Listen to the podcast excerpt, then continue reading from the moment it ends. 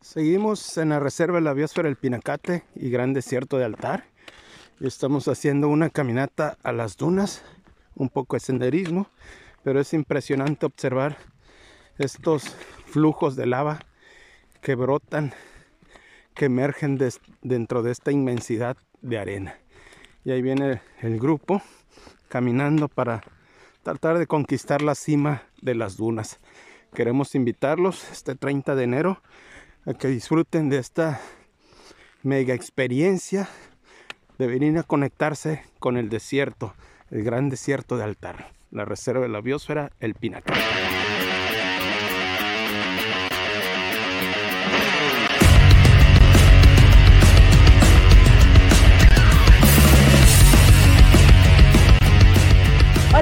Pinacar. ¿cómo están? Me da mucho gusto saludarlos. Bienvenidos a un episodio más de su podcast de Senderismo y Aventura y feliz, feliz año nuevo a todos. Bienvenidos a este primer programa del 2021 en el que tenemos un gran, gran invitado. Quiero que saludemos a Israel Nava, él es guía de turista certificado. ¿Cómo estás, Israel? Hola, Lisa, buenos días. Eh, un gustazo de saludarte a ti y a toda tu bandita. Encantados de de estar con ustedes y invitados a caminar. Todo bien, gracias a Dios. Muy bien, oigan, pues les cuento un poquito quién es Israel y por qué está con nosotros. El día de hoy vamos a hablar de un tema que está bien interesante, que la verdad es que yo cuando empecé a hacer senderismo no lo había pensado por el área en el que empecé, eh, pero vaya, está el tema que es hacer senderismo en el desierto. Está súper interesante. Les voy a contar. Israel Nava es guía de turista certificado con la norma 09. Él es director general en Ecoturismo Caborca Pinacate. Actualmente se desempeña también como coordinador municipal de turismo del municipio de Caborca, Sonora, y se dedica a la promoción de productos regionales y artesanales. Ya vieron por qué nos va a hablar sobre senderismo en el desierto. Y bueno, pues primero dime una cosa, ¿por qué hacer senderismo en el desierto, Israel? ¿No, no es algo muy complicado, algo que nos va a deshidratar? Eh, cuéntanos. Para nada, creo que es una de las mejores experiencias que puede tener el ser humano, es mágico, es maravilloso, eh, no hay internet, no hay señal, no hay nada, pero no hay las conexiones que, que estamos acostumbrados pero tenemos la conexión a todo el universo y a tu propia persona. Y pues como lo han hecho los, grandes líderes de la humanidad, siempre han ido al desierto a encontrarse a sí mismo, a caminar, a meditar en el desierto. Y pues una frase muy antigua dice, no podrás llegar a Tierra Santa sin antes no haber llegado o caminado por el desierto. Desde ahí partimos. Es una maravilla estar en el desierto, caminar y encontrarte y disfrutar y por qué no darte la oportunidad de vivir esa experiencia, de darte ese regalo.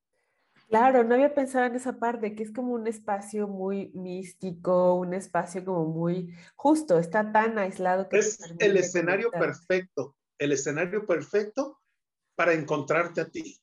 ¿De verdad? ¿Por qué? ¿Qué elementos encontramos? O sea, ¿qué tiene de diferencia el desierto con cualquier otra ruta que podamos tomar. Digo, pareciera muy evidente, pero quiero que me lo digas. Claro, claro, este, es eso precisamente. Vas a poder escuchar tu respiración, tus propios pensamientos, tus propias ideas, hacer tus propias reflexiones, escuchar los latidos de tu mente, de tu alma, de tu cuerpo, de tu corazón. Eh, no digo que otros ecosistemas tan interesantes como es la selva, el bosque, la montaña, la playa, igual nos reconfortan y nos aportan. Cada uno de esos ecosistemas vienen a sumar, pero a veces nos distraemos tal vez con el, canto de un ave, quizás igual eh, puede suceder lo mismo con el, el, arrullo de las, de las olas, pero en el desierto a veces no escuchas nada y solo tienes la oportunidad de escucharte a ti y eso es lo mágico, lo interesante. Eh, mucha gente se asusta, el desierto es peligroso, mucho calor, me voy a deshidratar, mucho frío, pero no, nada de eso. Perdón.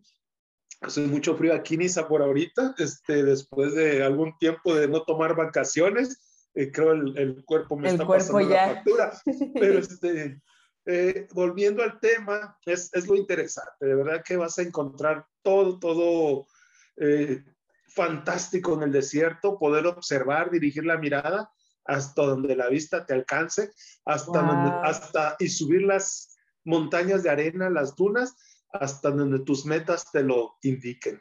Wow. Oye, entonces no es peligroso porque yo pensaría que en varios factores, ¿no? Lo que decías, o sea, el sol, la deshidratación, eh, de repente la fauna, no La fauna, exacto. Mira, siempre en una agencia de viajes nos han vendido bosque, selva, montaña, playa, nieve.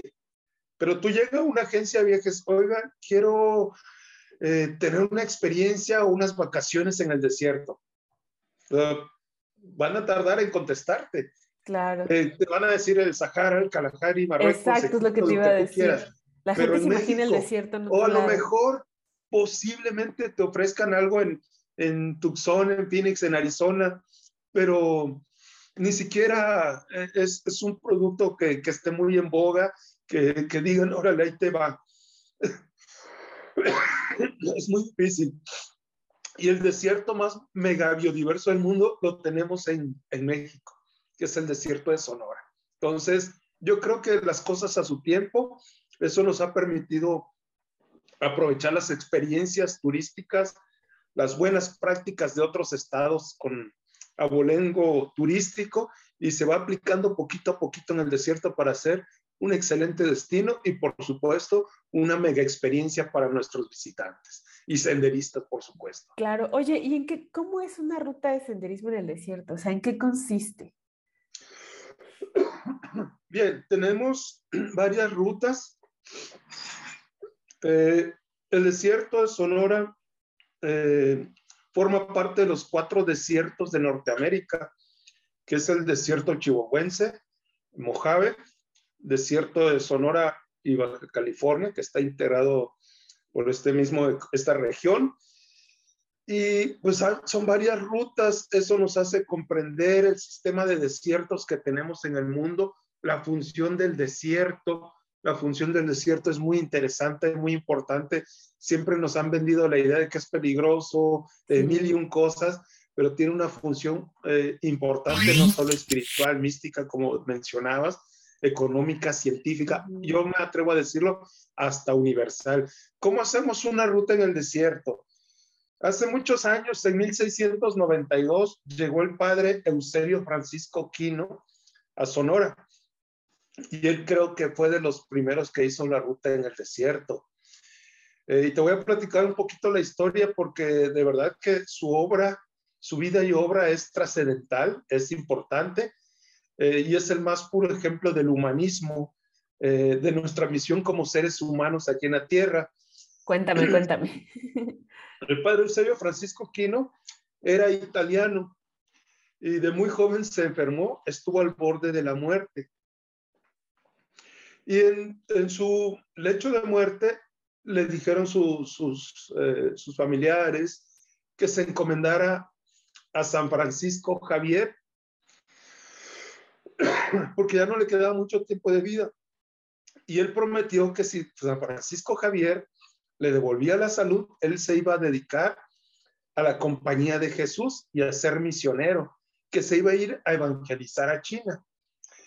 Eh, le devuelve la salud y en agradecimiento él se integra a la compañía de Jesús, pero eh, había dos pasajes, uno para ir a China, para ir a Asia y el otro para venir a América. En un sombrero hacen el sorteo, sacan, por decir algo, el papelito y en lugar de ir a China a él, que era su sueño para evangelizar, lo envían a América. Exactamente. Y ahí viene el padre Quino, viene en barco y llega al puerto de Cádiz, en España, desde Italia, pero al llegar casi, casi a tierra firme, el barco donde venía él naufragó. Cuando por fin logra tocar tierra, el barco que venía a América ya había zarpado y tuvo que esperar dos años para poder llegar a, este, a, América. O sea, desde ahí empiezan las enseñanzas del desierto. ¿Por qué razón?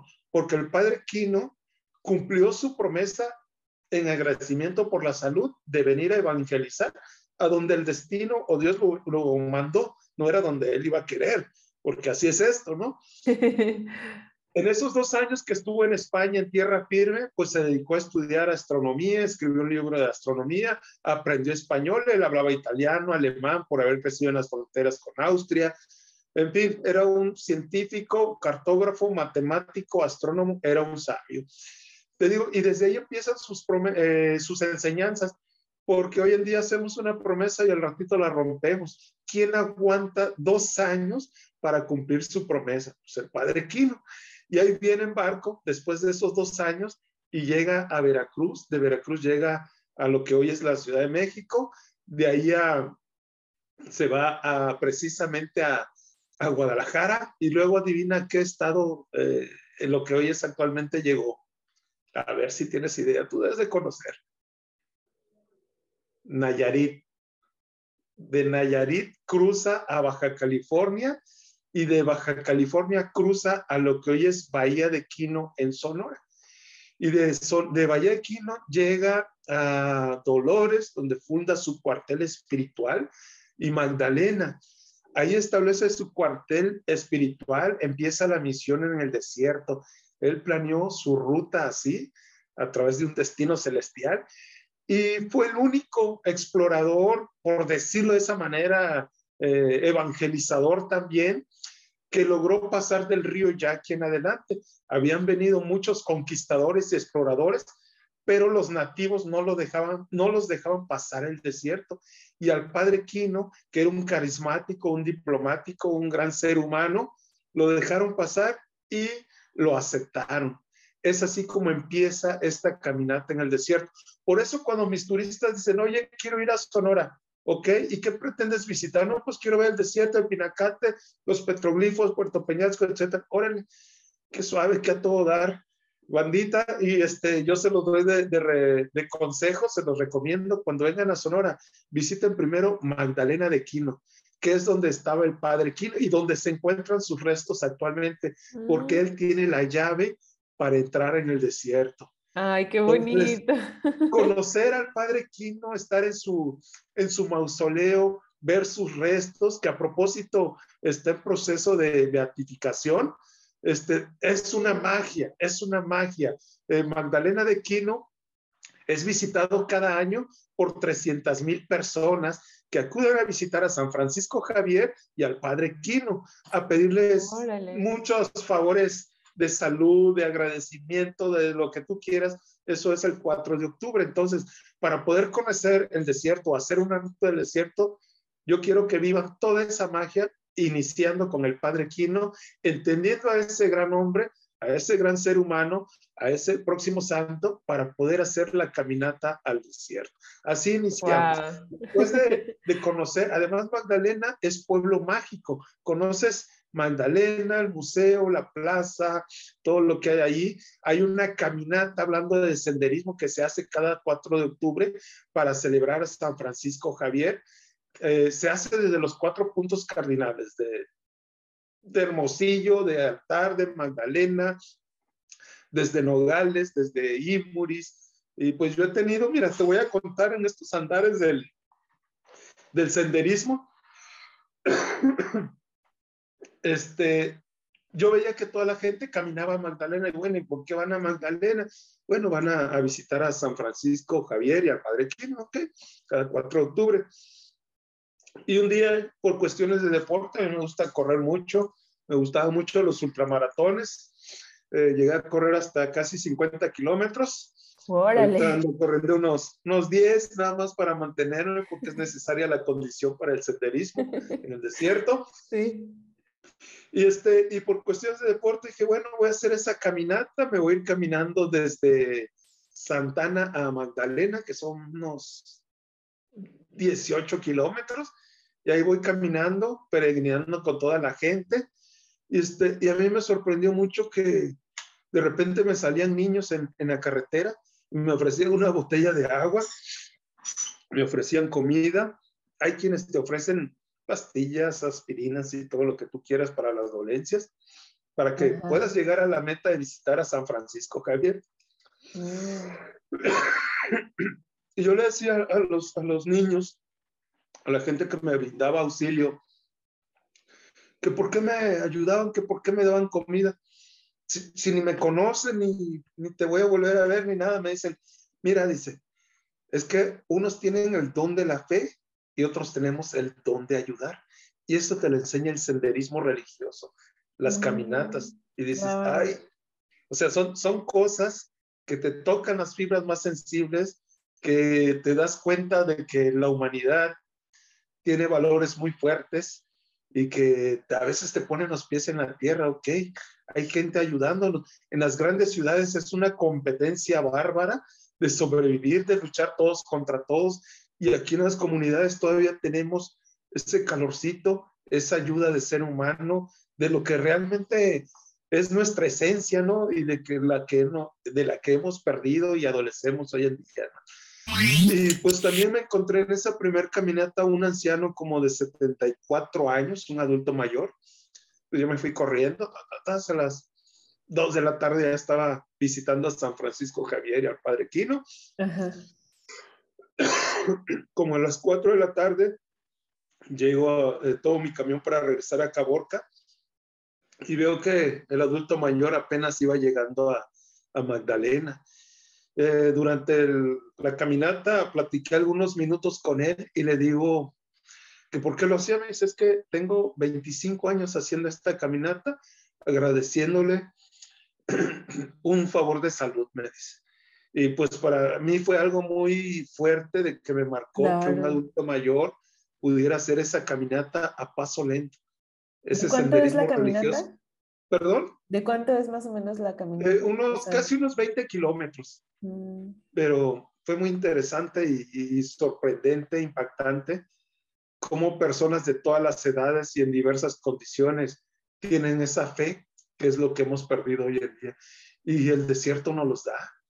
Eso es lo bonito, la magia que reúne el desierto de que nos da esa, esa experiencia, ¿no? Y lo dejé así, muy padre, hice mi reportaje, lo subí a mi blog y pues sí, fotos bonitas y todas. Y ahí quedó. Al año siguiente la volví a hacer, luego otra vez, porque es cada año de repente por cuestiones de trabajo se me olvidó la fecha, yo engranado, como decimos, en el trabajo, en, los tours, en el turismo, trabajando a todo lo que da. De repente me habla un gran amigo, el padre Claudio, Claudio Murrieta, que es un apasionado de la historia del padre Quino, padre proactivo, eh, muy entusiasta, muy humanista. Me dice, Israel, yo, yo sé que tú andas en lo del turismo y en el senderismo y este, que das cursos y pláticas, y pues me gustaría que, que vinieras a Cananea, ahí donde está la cárcel de Cananea, donde hay una canción muy famosa, y quisiera que vinieras a dar un curso para llevar a mis caminantes a Magdalena ahora el 4 de octubre. Ah, sí, padre, ¿cómo no te voy a pagar? Sé que es tu trabajo, ok, está bien. Y ya acordamos la fecha, yo seguí trabajando, y ahí me voy por el grupo hasta Canané, mi autobús, y este, ya vengo caminando con el grupo, pasando por paisajes hermosos, arroyos, ríos, las vías antiguas, antiguas del tren, eh, casas muy antiguas, árboles, eh, piedras sobre arroyos, haciendo un senderismo fantástico.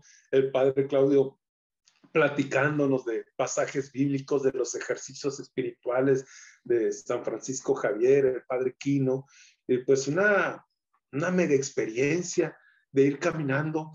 Eh, es interesante, ¿verdad? los beneficios que nos da el senderismo y la caminata. Claro. Oye, Israel. Terminamos, perdón. Ah, perdón, no, termina, termina.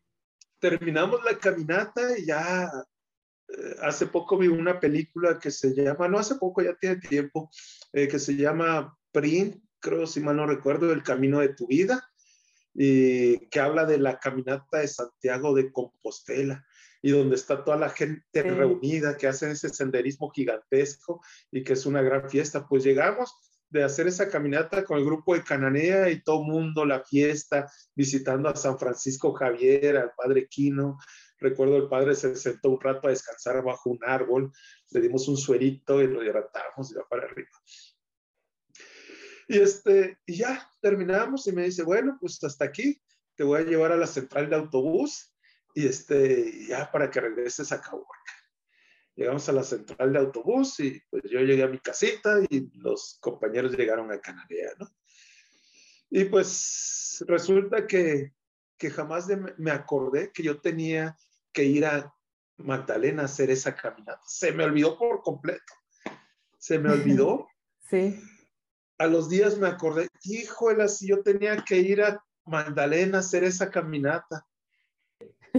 Yo nunca, yo no recuerdo sinceramente, honestamente, qué le pedía a San Francisco Javier, porque dicen, es un santo muy cobrón, lo que tú le pidas te lo va a conceder, pero le tienes que regresar, le tienes que pagar la, el favor, cumplir la promesa, y acuérdate la promesa que hizo el padre Quino, él sí le cumplió la promesa, a mí se me olvidó, o sea, yo nunca le pedí nada, no recuerdo, pero qué interesante, qué padre, que San Francisco Javier y el Padre Quino me enviaron a caminar el día que yo tenía que ir, pero además la persona que me iba guiando, guiando era un sacerdote. Claro. Un estudiante del Padre Quino, un jesuita. Entonces dije, no hay más explicación. Y así como esta anécdota, hay miles, si no es que millones de personas que le han pedido algo a San Francisco Javier, al Padre Quino, evangelizador del desierto, y que se las ha cobrado. Hay miles de anécdotas. Y bien, y es así como se inician estas rutas de, senderismo en el desierto. Ahorita vamos a entrar a detalle. ¿Qué rutas podemos hacer? Te escucho con la pregunta que tenías. Sí, es que justo eh, hiciste varios, tocaste en varios puntos algo que me interesaría saber, porque eh, algo que hemos eh, ya platicado un poco es sobre cómo prepararte para hacer rutas, ¿no? Por lo regular, como que todos asumimos que vamos a ir a lugares en los que pues vas a poder tener sombra, en el que vas a poder tener acceso a agua, como una cascada, un río, ¿no? Pero, ¿cómo te preparas para una ruta en el desierto? Porque bien lo dijiste ahorita, ¿no? O sea, te tenías que, tienes que ir a correr porque pues el senderismo lo requiere, requiere condición física. Pero, ¿cómo, ¿cómo te preparas, por ejemplo? Porque, pues, me imagino, yo nunca he estado en el desierto. Entonces, eh, la pregunta que te hago es basada, pues, en el escaso conocimiento que yo tengo del mismo, pero me imagino que están a temperaturas, pues, mucho más elevadas. El suelo es un suelo, eh, me imagino que por algunos momentos inestable o bastante como, eh, no sé si sea como fácil de caminar, o sea, para las personas que no conocemos el desierto y nos gustaría ir, eh, ¿cómo te preparas para una ruta en el desierto a diferencia de otras rutas, no? ¿Hay, hay algo en especial, por ejemplo, la hidratación, no sé? Sí, sí. Bandita, pues es este, ahí les van los consejos.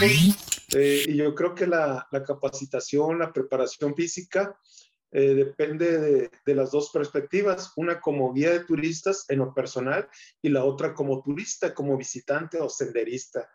Eh, como, senderista, nosotros como guía tenemos la responsabilidad de cuidarlos.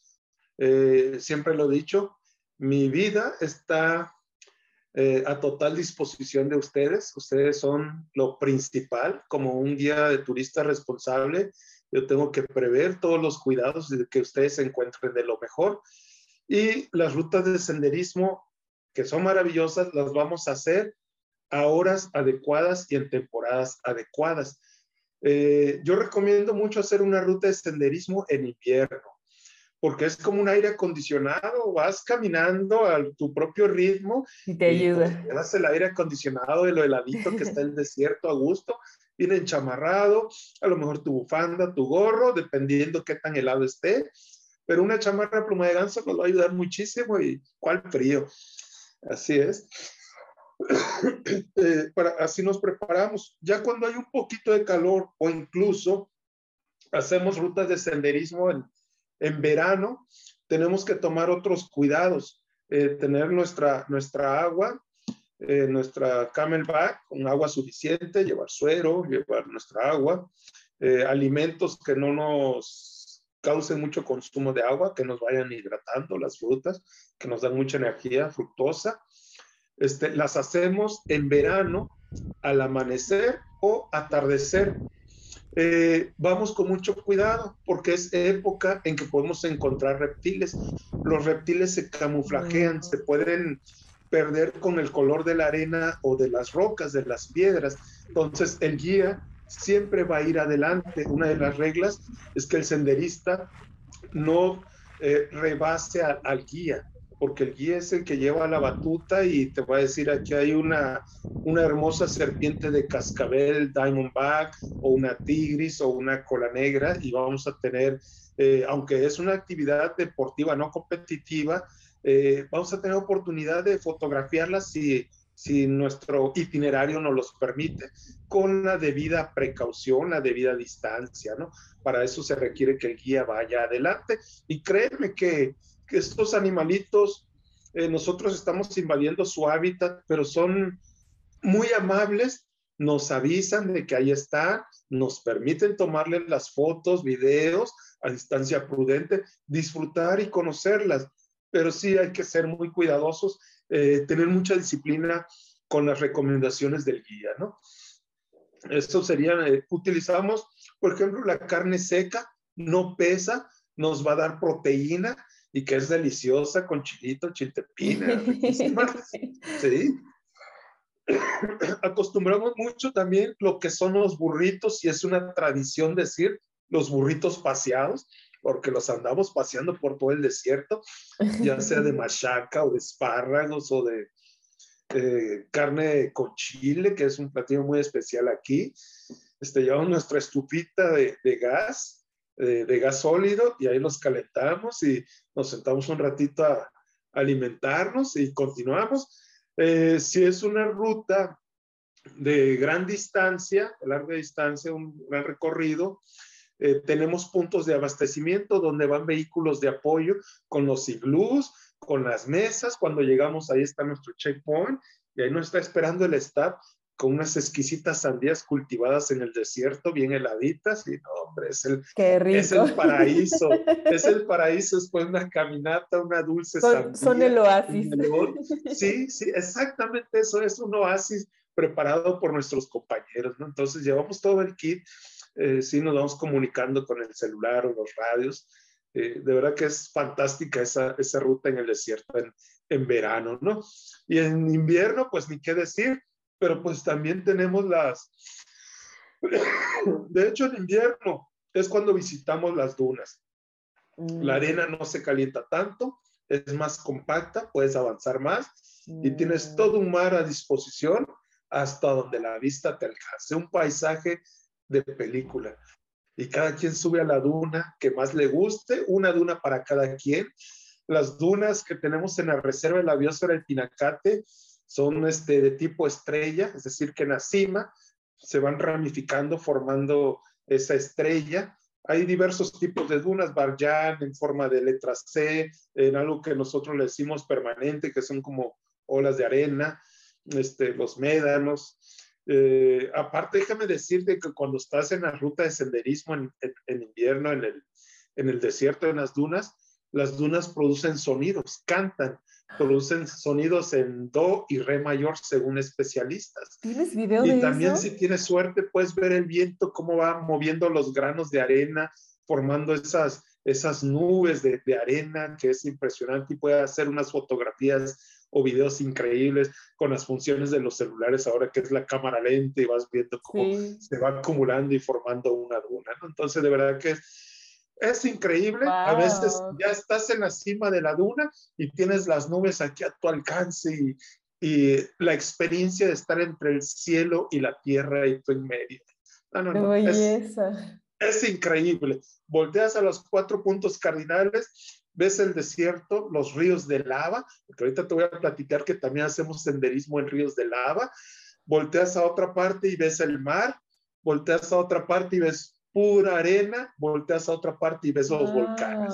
Entonces, y al cielo y de veras, es conexión totalmente. Qué bonito, ya me emocionaste. Esa es una ruta de senderismo en, en, el desierto, en el Pinacate, en las dos temporadas, en lo que es invierno y, y verano, pero tenemos otra ruta que nos gusta muchísimo, que es en primavera. Y no hay ni frío ni calor, es un equilibrio. Y, pero vas a tener la, la, experiencia de ver alfombras de miles de colores de flores y mariposas monarcas que no sé si van o vienen de regreso, no lo sé, pero, ahí, este, andan. ahí, andan. Y no, no, genial, genial. Flores amarillas, moradas, eh, blancas, rosas, eh, violeta, desde la carretera empiezas a ver todo eso, ¿no? Y, y los, los Juancitos, los roedores, que es muy parecido al perrito de la pradera, pero más pequeñito, empiezan a salir ya con sus crías, con sus bebés, los coyotes ya oh. empiezan a salir. Eh, es el inicio de la primavera. Y pues así son las rutas de senderismo y es un movimiento que ha crecido mucho en Sonora. Los sonorenses somos eh, caminantes por excelencia. Eh, hay mucho donde caminar y muchas rutas, ¿no? Y, sobre todo que son seguras. Nosotros sabemos de la situación que acontece en el país y somos muy cuidadosos de ellos y tenemos, este, eh, con toda confianza se los podemos decir, que tenemos rutas muy seguras para que vengan a disfrutar del desierto en Sonora, como la Reserva de la Biosfera del Pinacate, el sitio arqueológico de los petroglifos en Caborca, Sonora, donde hacemos eh, paseos o caminatas entre cactus, aguaros, carbones, ah. chollas, biznagas, pero aparte, eh, dentro de esos cerros y esas montañas que vas en sus faldas caminando y en los médanos de arena, vas a observar unas rocas que tienen más de 6.000 grabados que dejaron nuestros ancestros, ¿no? pues tienes todos aguaros, eh, cactus de más de 20 metros de alto, imponentes, eh, fantásticos y luego tienes la, el arte rupestre, la arqueología, se vuelve en un, se vuelve un paisaje increíble, una experiencia fascinante de tener todo eso a tu alcance y estarlo viviendo, ¿no? Claro. Y cuando hacemos eh, senderismo nocturno en el Pinacate, pues ya te imaginarás cuando empieza a salir la luna gigantesca como un enorme reflector que es increíble, lo ves rojo, rojo, parece el sol, pero en realidad es la luna y es el efecto del desierto y que ya te ilumina todo el camino, o cuando son noches oscuras que puedes ver la Vía Láctea con miles de estrellas, ¡Oh! cometas, lluvias de estrellas, entonces... ¡Qué emoción! Tienes que venir al desierto. me, voy a ir seis senderismo nocturno o matutino, eh, tienes que tener esta experiencia eh, esto fue un sueño que inicié hace casi 20 años de ofrecer campamentos. Me decían, estás loco, ¿para qué voy a ir al monte? Y encima todavía me vas a ir a cobrar. Y ahorita ya hay decenas de agencias que me compraron la idea y que están llevando mucho turismo a hacer campamentos, senderismo y, y que hemos tenido turistas de toda la República Mexicana y de muchos países del mundo. Oye, qué belleza. Voy a tener que irme a vivir, yo creo que un año para hacer todas las rutas allá. Claro, claro, claro que sí. De, terminandito Nayarit me voy para allá. Excelente, excelente. Este, también está la isla Tiburón, que es la isla más grande de, de México. Tú ya nos estás enamorando para irnos el para mar de Cortés y, este, y disfrutar de esa isla eh, navegar ahí en, una lancha y caminar en la isla y tener el paisaje desértico también, y es increíble. Otra ruta muy padre que tenemos es la zona arqueológica de Trincheras, que se encuentra a una hora de Caborca. Ahí caminamos eh, por caminos eh, antiguos donde se encuentran pues ranchos muy antiguos, este, el poblado del Alamito, donde nació Joaquín Murrieta, Joaquín Murrieta, quizás no lo conoces por ese nombre, que era una especie de Robin Hood, eh, en 1840 y tantos, lo invitan a trabajar a Estados Unidos, a la fiebre del oro, vente con tu familia a trabajar, hay mucho trabajo. Él era un gambusino, excelente gambusino, como todos los de trincheras y de esta región de Sonora.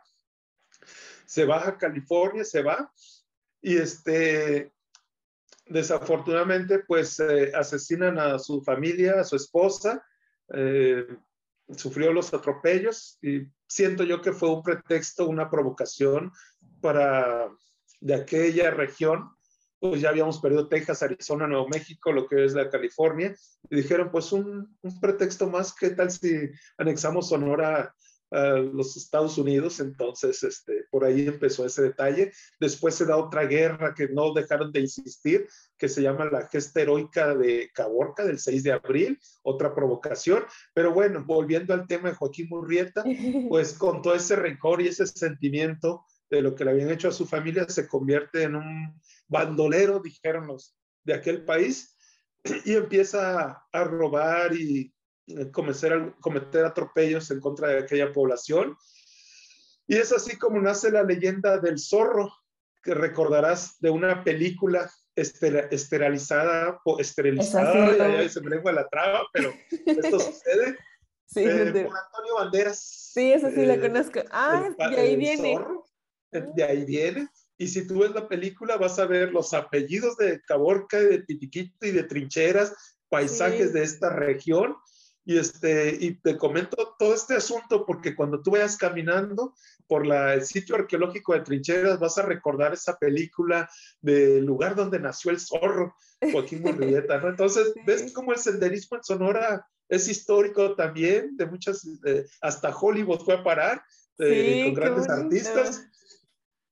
padrísimo y padrísimo. Bueno, y visitamos Trincheras y tiene una zona arqueológica increíble que es un cerro con más de 900 terrazas. cuando llegó el padre Quino y Juan Mateo Manje, eh, dijeron, estas terrazas son trincheras, la población debe ser muy bélica, muy aguerrida, pero no, resulta que esas trincheras eran para cultivar y tener abrigo en ese cerro. Entonces era otra tecnología, oh. otro propósito de esas trincheras o bardas formadas por rocas que colocaron nuestros ancestros. Y cuando visitas ese sitio es hacer senderismo de dos kilómetros en espiral prácticamente hasta llegar a la cima de ese cerro y tener desde la cima una vista increíble del desierto. ¿no? Eh, padrísima esa ruta de senderismo también, pero en trincheras además puedes disfrutar de la fábrica eh, regional de quesos vas a encontrar quesos con aceituna, con chile jalapeño, con chiltepín y unas ricas quesadillas. Entonces, es senderismo y gastronomía lo que podemos disfrutar aquí en Sonora. No, ya me voy a quedar a vivir ahí, oye. Padrísimo. Pues quiero invitarlos, bandita, Nisa, a que conozcan Sonora. Esto nada más es una probadita, una plática de, de, lo que podemos hacer aquí en Sonora, en senderismo, señores caminantes, anímense, bandita. Sí, porque fíjate que pues muchas veces eh, ya recorrimos como dos, tres veces los mismos lugares de nuestras zonas y siempre estamos como investigando, preguntando a dónde más podemos ir, ¿no? Y la verdad es que eh, cada día estoy más convencida que afortunadamente la grandeza territorial de México pues nos permite tener una diversidad, ajá, que nos permite, que ya quisieran tener muchas naciones, ¿no? Entonces aprovecharlo nosotros es increíble. Oye, una pregunta regresando un poquito al, al tema de las rutas en el desierto. Hay, ya, ya me dijiste que sí hay temporalidades en las que se puede hacer con mucho más facilidad, ¿no? Así es. Este, hay horarios, me refiero a cuánto dura aproximadamente en horas eh, y si esto está implicado por las temperaturas, una ruta, o sea, no sé, eso me, me queda como la curiosidad. Bien, mira, bien, este, como te mencionaba al principio, nosotros cuidamos mucho a nuestros visitantes. Antes de venir, pues elaboramos un itinerario de acuerdo a su, a su perfil. Eh, hay quienes son profesionales, hay quienes son, eh, están iniciando en esto del senderismo y sabemos que pueden caminar 3, 4 kilómetros, 5 kilómetros. Eh, hay para todos los, para todas las capacidades, para todo el ah, perfil. Eh, tenemos unas rutas de una semana caminando. Caminamos 10 kilómetros y acampamos. 10 kilómetros y acampamos. Eh, hay una jornada de hasta 24 kilómetros en un solo día. Entonces, pues hay para todos. Hay de todo también. Este, pero eso lo, platicamos con nuestros visitantes, que me digan, quiero caminar solo dos kilómetros, perfecto, los llevamos a los sitios eh, que ellos quieren. Eh, hay quienes nos dicen, quiero caminar una semana, pues órale, estos son los requerimientos. Eh, inclusive en, en, la empresa de tu servidor, pues cuando tenemos esa caminata una semana, nosotros nos encargamos de todo. Cuando ellos Se despiertan, ya tienen el desayuno servido, el té, el café, las frutas, las entradas y el plato fuerte. Eh, se preparan y a caminar. El staff se encarga de levantar las tiendas de campaña, de levantar todo, eh, subir todas las camionetas. Y cuando llegan al siguiente punto, ya está la, la jaima, que es la estructura, la, el área común de los senderistas, con el té servido, el café calientito, el agua, el Gatorade. Ahí están esperándonos ya con las alfombras, los coquines. ¡Qué consentidos! Sí, consentimos mucho en Sonora. es una caravana muy especial organizada por nuestro buen amigo Eduardo Almada, que es un coach increíble y con el que hemos compartido estas experiencias de caravanas. Él las trajo del Sahara, fíjate, y las empezó a practicar aquí en México y desde hace algunos años las estamos realizando aquí. Hemos tenido participantes de algunos países y varios estados de la República, ¿no? Bueno, y, este, ya cuando llegan a, la jaima, esa estructura, pues ya están los alimentos servidos, ¿no? Eh, se acuestan a descansar, convivir. Al día siguiente nosotros nos encargamos de subir todo el equipaje, las tiendas de campaña y continuamos. Y este, pues hay para todos los perfiles. Claro. Eh, los cuidamos mucho, van a estar en las mejores manos. Nuestro staff, los guías de turistas tienen las certificaciones federales, las certificaciones estatales, municipales y sobre todo los cursos de primeros auxilios. Y es importante este tema, Nisa. Claro, sí, sí, sí. Porque eh, no nada más es la capacitación, hay que ir monitoreando a nuestros visitantes. Tampoco se trata de que sea una competencia, de que yo quiero llegar primero o de obligarlos a, a marchas forzadas, eh, si dice el, visitante, solo puedo caminar 100 metros, pensé que iba a caminar más, 100 metros, no pasa nada, nadie te va a hacer bullying, ni nada, ni carrilla, como decimos aquí. claro. Pero este, con 100 metros son suficientes. Si decides camino 5 kilómetros, perfecto. Eh, porque no se trata de forzar la maquinaria, yo les digo. Hay que bajar el ritmo cardíaco, queremos que sea una experiencia memorable y no una experiencia desagradable. Nunca forzamos a nuestros turistas. Dicen hasta aquí, hasta aquí. Sí, porque si los forzamos ya sabemos lo que esto puede implicar, ¿no? Y queremos tener buenas prácticas y experiencias memorables. De eso se trata. Los cuidamos al 100%. Qué bien, oye, qué padre. La verdad es que sí, yo también, aunque no he ido, ya tengo ganas de ir. ya me vi. También, Lisa, déjame comentarte que hay turistas que a veces yo sí puedo, yo sí puedo, aferrados, como decimos, y, este, y es cuando nos ponen los pelos de punta, ay Diosito Santo. Y sí nos ha tocado turistas de que son muy aventados y, este, y, a veces empiezan a, a sentirse mal eh, de que dice, ay, ya me siento mareado, entonces lo que hacemos es descansarlos, nos tomamos todo el tiempo, no importa si nos vamos a quedar toda la tarde o toda la noche, vamos preparados con nuestra mochila, llevamos un toldo de tienda de campaña en caso de que haya calorcito, sol, improvisamos una sombra en el desierto, lo hidratamos, se tranquiliza y la técnica es caminamos 20 metros, descansamos, bajamos ritmo cardíaco otros 20 metros hasta que logramos ponerlo a salvo y gracias a Dios todo bien. Hemos tenido turistas hipertensos que no nos los dicen. Eh, mm. ya cuando estamos, es que soy hipertenso, hijo, uh. nos mandaron todos los requerimientos. Precisamente la experiencia nos, nos ha dado, bendito sea Dios, el conocimiento para tratar con estos clientes y ponerlos a salvo y cuidarlos, ¿no? Y se vuelven experiencias memorables. Claro. Eh, hemos tenido adultos mayores de 84 años que han hecho la caminata a las dunas y que han llegado a la cima y decimos, híjole, ¿cómo hay jóvenes de, de 84 años y viejos de 15 años, ¿no? Sí, y son yo soy de esos viejos. Y con el mejor ánimo del mundo. Y padrísima, son mega experiencias de estar con ellos, ¿no? Senderistas increíbles. Oye, Israel, me hiciste pensar en algo. Así como cuando la gente va a la montaña que le da el mal del montaña, ¿también existen síntomas en el desierto? Aunque no tengas una enfermedad. o sea, que tú digas, Ay, yo sentí que sí aguantaba, un pero ¿qué seguro, te pasa? Eh, depende mucho del, del guía. Como te digo, todos están capacitados y sabemos lo que tenemos que hacer. Y llevamos nuestro botiquín, nuestro kit y todo Este, afortunadamente nunca ha pasado nada porque pues nos aplicamos. Eh, ¿Qué te puede suceder aquí en el desierto? Un golpe de calor, eh, hay que mojar la cabecita, eh, ponerlo en la sombra o improvisar una sombra. Un toldo de campaña no te de tienda de campaña no te ocupa mucho espacio y te va a proporcionar una sombra sostenida entre el staff, los amigos, los senderistas o amarrado de una gediondilla y ahí vamos a bajar temperatura, ¿no? Una deshidratación también es otra situación, por supuesto.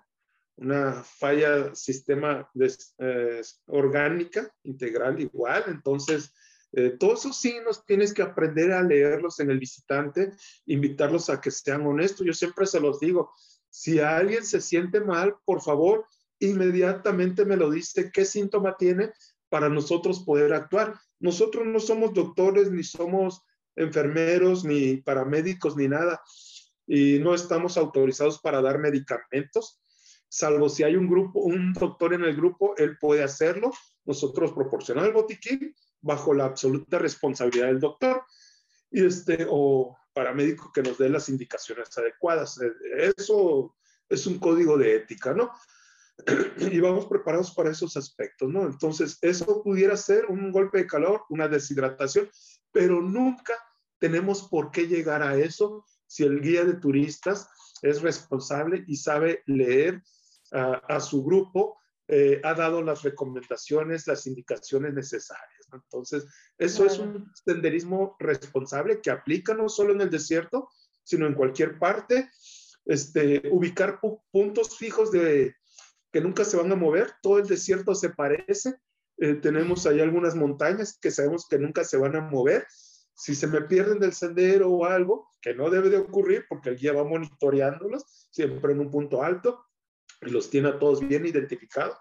Pero si se me llegan a extraviar por alguna u otra razón, esa montaña nunca se va a mover y van a caminar a esa dirección, ahí va a estar el campamento. Entonces, hay trucos, hay trucos para todo esto, para hacer un turismo responsable y como tu pregunta lo decía, ¿qué nos puede ocurrir en el desierto? Una deshidratación o un golpe de calor. Por eso hay que checar pronósticos, va a estar a tanto la temperatura, necesito tantos litros de agua, eh, qué distancia vamos a caminar, estar comunicados, etcétera, etcétera. Claro. Oye, y otra pregunta, Israel, la vestimenta, o sea, por la las vestimenta. Ok, es importante ropa de algodón, eh, si el, clima es este, adecuado, si es templado. En época de frío, por supuesto, guantes, gorro, bufanda, eh, bien protegido del frío. El calzado debe ser cómodo, no debe ser pesado. Eh, hay técnicas para caminar. Sabemos que una montaña se sube en zigzag. El mismo venado, el berrendo, el borrego cimarrón, nunca ataca una montaña de frente. Va en zigzag, va protegiendo, en nuestro caso, nos protegemos muslos es más aburrido, más cansado, más tedioso, pero te eh, digo, no es más cansado, es más, más tedioso, eh, vas luchando contra tu mente porque es más distancia quizás, pero es menos cansado. Eh, hay técnicas para hacer todo esto. El zapato, como te digo, el calzado debe ser cómodo, suave, ligero, que no te produzca ampollas. En mi caso, a veces yo utilizo hasta doble calceta para evitar la amortiguación pesada, el impacto sobre la planta de los pies, los dedos, eh, que sea más cómodo. Venden plantillas que le puedes poner a tu zapato, algunas plantillas de gel, en cualquier farmacia las encuentras. Todo eso te va a ayudar muchísimo.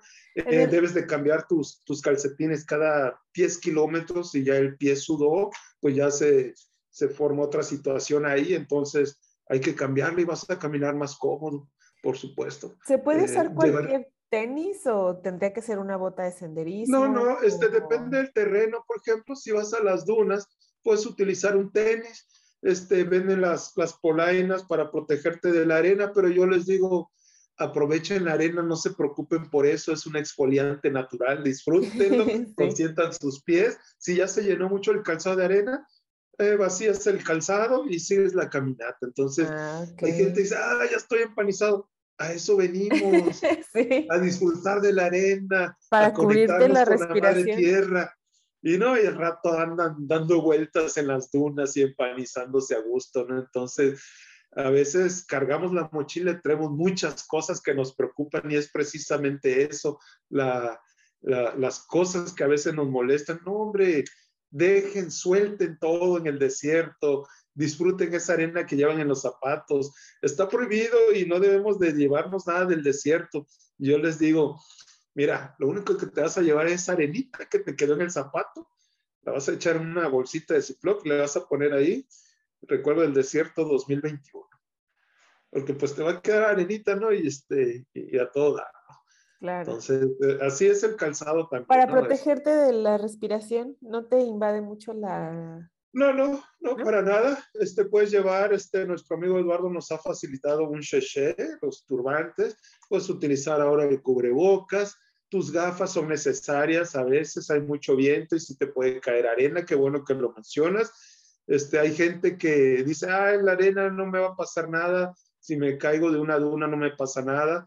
Sí te puede pasar. Yo les digo a veces que no, no se avienten de las dunas porque pueden caer mal pueden rodar, pueden lastimarse el cuello, pueden torcerse una muñeca, una rodilla, un tobillo, y sí es, sí es peligroso. Entonces vamos a hacer senderismo nada más, caminar, disfrutar, pero hay que comportarnos también. O si te entra arena en el ojo el momento que, que caíste, que, que te resbalaste, pues te puede rayar las pupilas. Entonces me tocó ver un grupo que donde el profesor les indicaba, vamos a tirarnos todos. Y, oiga, maestro, por favor, no son mi grupo, pero disculpen que yo me atreva a, invitarlos a no hacer esta actividad. No, no, no pasa nada, ya sabemos caer esto y el otro. Y pues se aventaron todos y una muchacha cayó mal, rodó y le entró demasiada arena en su ojo y su ojo hinchado ya de morado, ¿no? Entonces, pues ahí están las consecuencias de no llevar un guía de turistas y de hacer cosas indebidas. Hay que practicar un senderismo responsable, aún así sea la arenita, está suavecita, está bonita, pero puede tener consecuencias. Claro, también hace lo suyo. Claro, así es. Oye, pues... hay que respetar el lugar, no es para eso. Claro, sí, por supuesto. Yo creo que ah, eso es algo que desde que, bueno, en este camino de estar aprendiendo a hacer senderismo, eh, algo que empecé como a, tener como muy consciente es eso, ¿no? Hacer siempre senderismo de manera responsable con uno, con los demás y sobre todo con el medio ambiente. De hecho, Lisa, este, cuando nosotros entramos al desierto, pedimos permiso al desierto, al universo, a los ancestros, hacemos una pequeña ceremonia para estar conectado todo el grupo, estar en armonía con, con el entorno, pedir permiso a los ancestros se hace en lengua nativa, en Tojono Otam, con la participación de, nuestros nativos que nos ayudan. Y así iniciamos. Hay que ser respetuosos del entorno en todos los aspectos. Claro. Sí. Oye, Israel, no sé si tú quieras agregar alguna recomendación que tengas para las personas que estemos interesadas en hacer senderismo en el desierto. ¿Cómo nos podemos preparar? ¿Nuestro entrenamiento normal los, nos sirve? Ok. No sé. Bien, bien. Este, sí, mira, y me habías hecho la pregunta cómo nos preparábamos para esto y yo te decía cómo, cómo eh, pues que son dos perspectivas, una preparación para el visitante y la otra para el guía de turistas. Como guía de turistas, yo en lo personal tengo que correr alrededor de tres kilómetros, antes corría de kilómetros. ¿Por qué razón? Porque si alguien se me pone mal o necesita eh, agua o alimentos, yo tengo que regresar lo más pronto al campamento base para llevarle lo, que necesita, las provisiones, o conseguir un auxilio. Gracias a Dios nunca ha pasado. Solo me han pedido, me dicen, quiero comer aquí en la cima de las dunas. Ok, tus deseos serán cumplidos y me voy corriendo al campamento, regreso con una mochila, con los alimentos, los galones de los iglús de agua y allá están desayunando, comiendo con una puesta de sol increíble en, las dunas, entonces eso requiere una preparación física. Obviamente los años pasan y ahorita pues la verdad el trabajo y, todo me va pasando factura, entonces nada más estoy corriendo unos tres kilómetros para estar en forma y, tener siempre salvos y seguros a, a mis visitantes. Y para nuestros visitantes, ¿cuál es la preparación?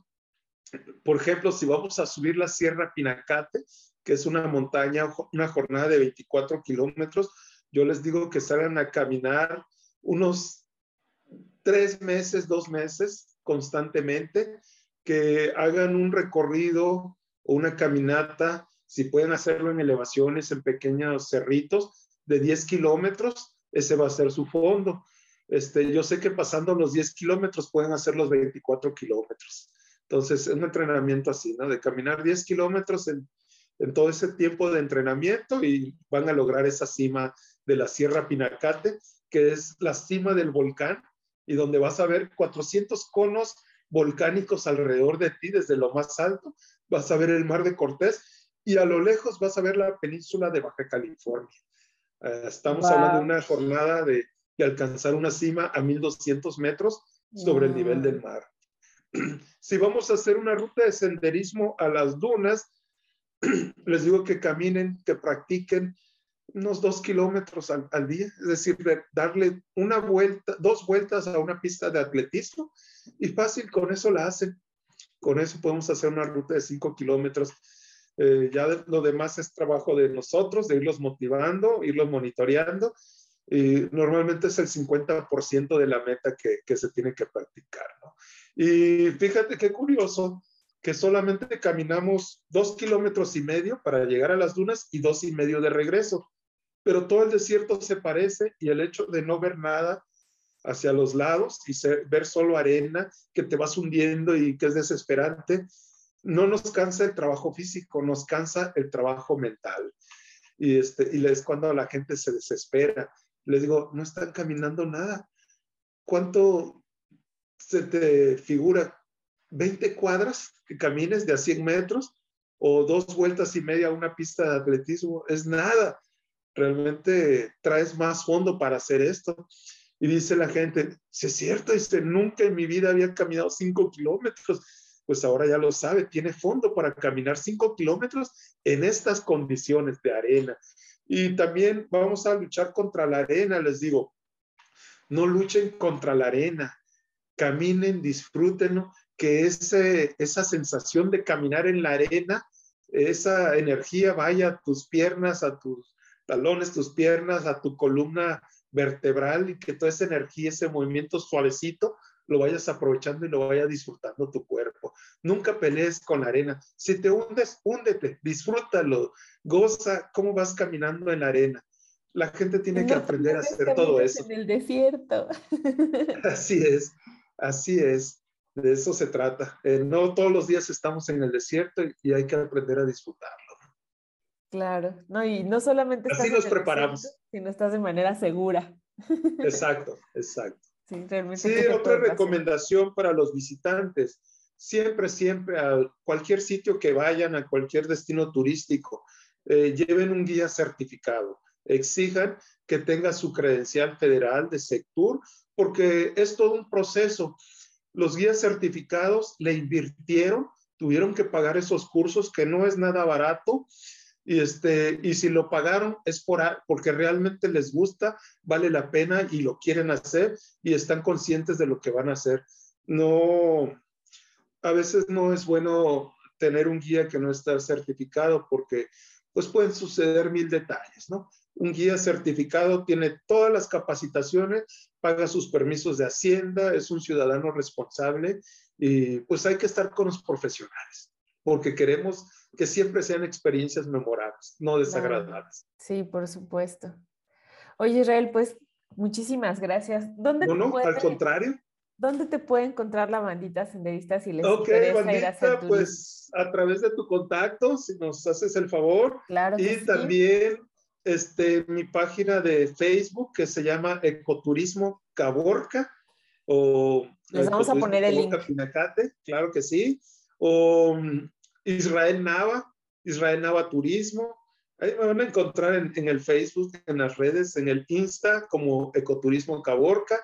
Y este, en mi WhatsApp, que es el 637 104 58 87 a veces ando sin señal en el monte, en el desierto, o a veces tengo mucho trabajo, pero créanme que todos los mensajes los contesto, aunque sea una semana después, pero a todos les contesto y les agradezco que, me manden su mensaje porque eh, por algo ha de ser y, a mí me gusta contestar y atenderlos a todos. Y yo soy muy feliz con ustedes porque es la energía que me dan.